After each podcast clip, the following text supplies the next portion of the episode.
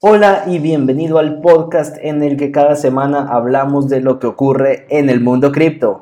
Bitcoin, Ethereum, NFTs, blockchains, metaversos, nuevos proyectos, conceptos, noticias y mucho más de este ecosistema. Yo soy Espacio Tiago y esto es Cripto Lunes.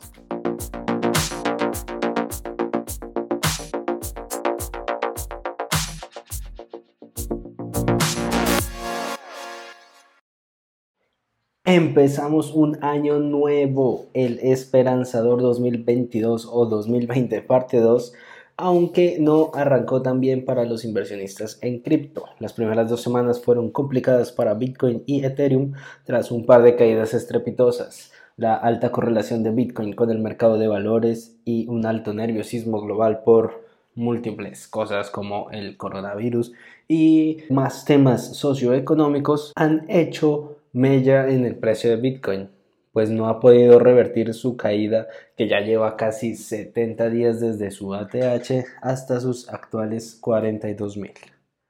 Entre otras cosas raras que han sucedido, encontramos a la influencer Stephanie Matos. No es que ella sea rara, solo un poco controversial, porque el año pasado vendió frascos con sus pedos en internet y ella afirma haber recaudado más de 200 mil dólares el año pasado. Pero ¿y esto qué tiene que ver con cripto?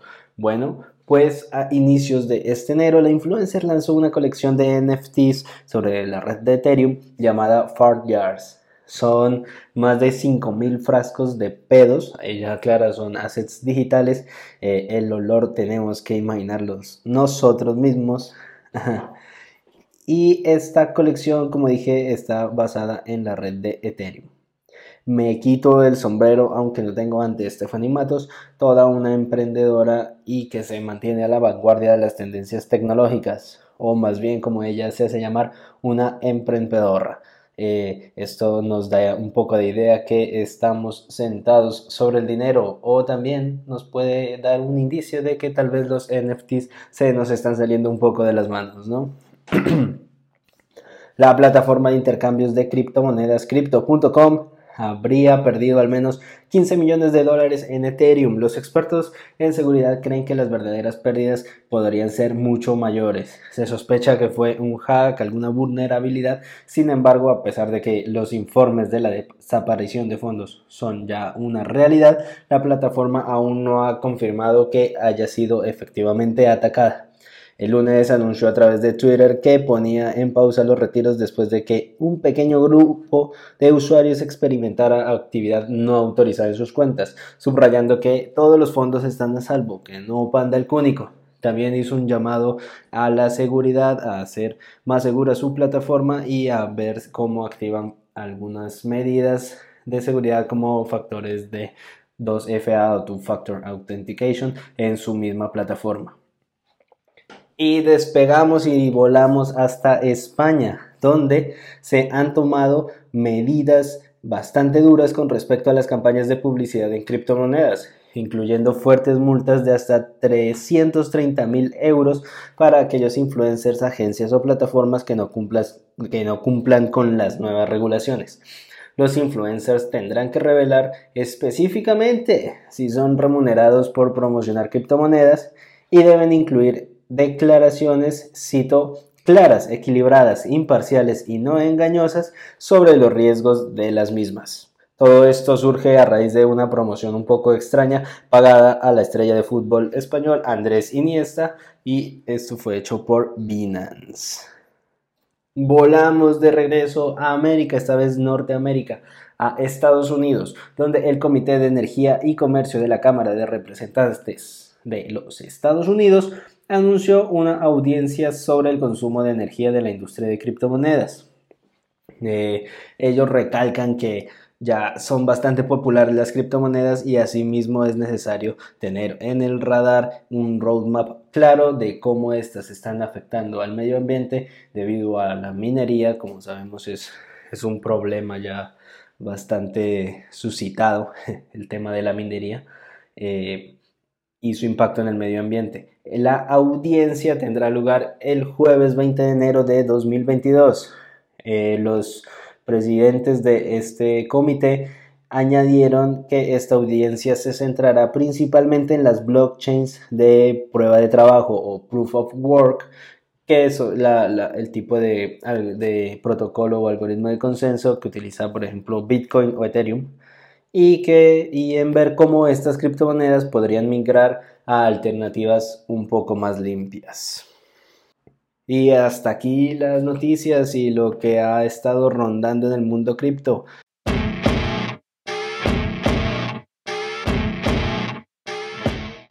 El tema de hoy está bastante interesante y es un concepto sobre el que he estado leyendo hace relativamente muy poco y voy a tratar de ser breve, más que todo para generarte como una dudita ahí de espectador para que investiguemos y, y hablemos luego un poquito más tendido sobre el tema y es este en el que la manera en que las organizaciones se están deshaciendo de los CEOs. Bueno, esto es algo, es un vaya eh, eh, forma de decirlo, ¿no? No, ¿no? no es tan así, pero más o menos. Básicamente es la forma en generar y crear comunidades autónomas en la que la toma de decisiones recae enteramente en todos sus miembros básicamente lo que uno diría democracia real. Esto está bastante interesante, puesto que esta forma de hacer comunidades eh, actualmente es aprovechando todo el poder que nos trae la blockchain.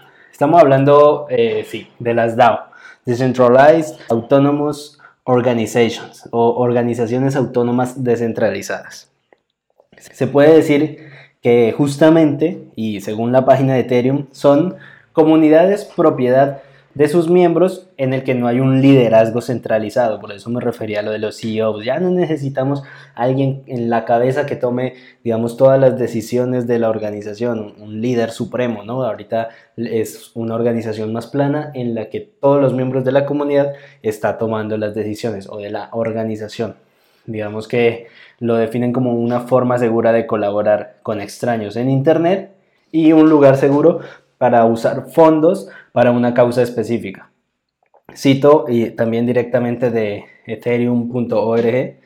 Eh, piensa en ellos o en ellas, en las DAOs, como un negocio nativo de Internet que es propiedad y está administrado colectivamente por sus miembros. Tienen eh, fondos o tesorería incorporado a los que nadie tiene la autoridad para acceder sin la aprobación completa del grupo. Las decisiones se rigen por propuestas y votaciones para garantizar que todos en la organización tengan una voz.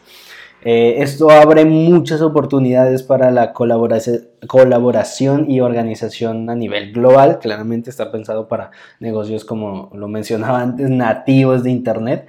¿no? Y muchas organizaciones ya se están creando, se están migrando para ser administradas de esta forma. Esto también, digamos, abre paso a un concepto más grande del que ojalá cuando esté un poco mejor enterado hablemos, hablemos en su momento y es la gobernanza por algoritmos que ya aquí creo que ya con solo ese nombre nos metemos en temas como si fuera ciencia ficción, pero no, es, una mezcla de esto que hablamos, de una DAO, pero con un poco mayor de escala, eh, una mezcla más interesante entre blockchain, smart contracts y inteligencia artificial. Las DAO se rigen básicamente por contratos inteligentes que al estar toda la comunidad que hizo la propuesta y votó en qué se van a gastar los fondos o por ejemplo para caridad, eh, hacia qué fondo vamos a o hacia qué propuesta o proyecto vamos a hacer la donación cuando la comunidad vota de acuerdo a la cantidad de tokens. Eh, hay varias formas, ¿no? Pues digamos así, a grandes rasgos, la cantidad de tokens que tiene cada persona le permite votar, así como si fueran acciones de una empresa. Le permiten votar, por ejemplo, a qué proyecto vamos a, darle o desembolsarle los fondos. Y el smart contract eh, se ejecuta en el momento en el que ya todos votaron por el proyecto ganador, le desembolsa los fondos o a la propuesta ganadora o el siguiente paso en la organización en el roadmap o a qué, no sé, candidato vamos a contratar, qué sé yo, ya digamos queda a la imaginación. Eh, por detrás son básicamente smart contracts para la creación de una comunidad. Con eso en mente, eh, cerramos el capítulo de hoy. Espero que lo hayas disfrutado, que te hayas emocionado tanto como yo con las noticias, con los pedos, con las DAO. Eh, que, que tengas más dudas y quieras seguir investigando porque definitivamente yo voy a estar metido en el tema de las DAOs que me llamó muchísimo la atención, ¿no? Y voy a seguir dándole por ese lado.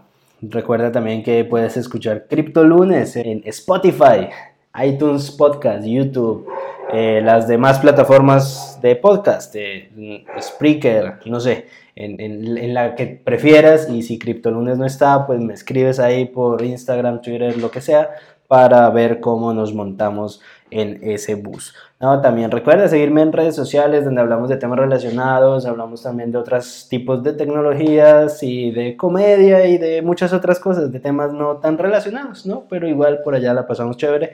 Yo soy arroba espacio y esto fue Cripto Lunes, que puede que no salga un lunes. Adiós.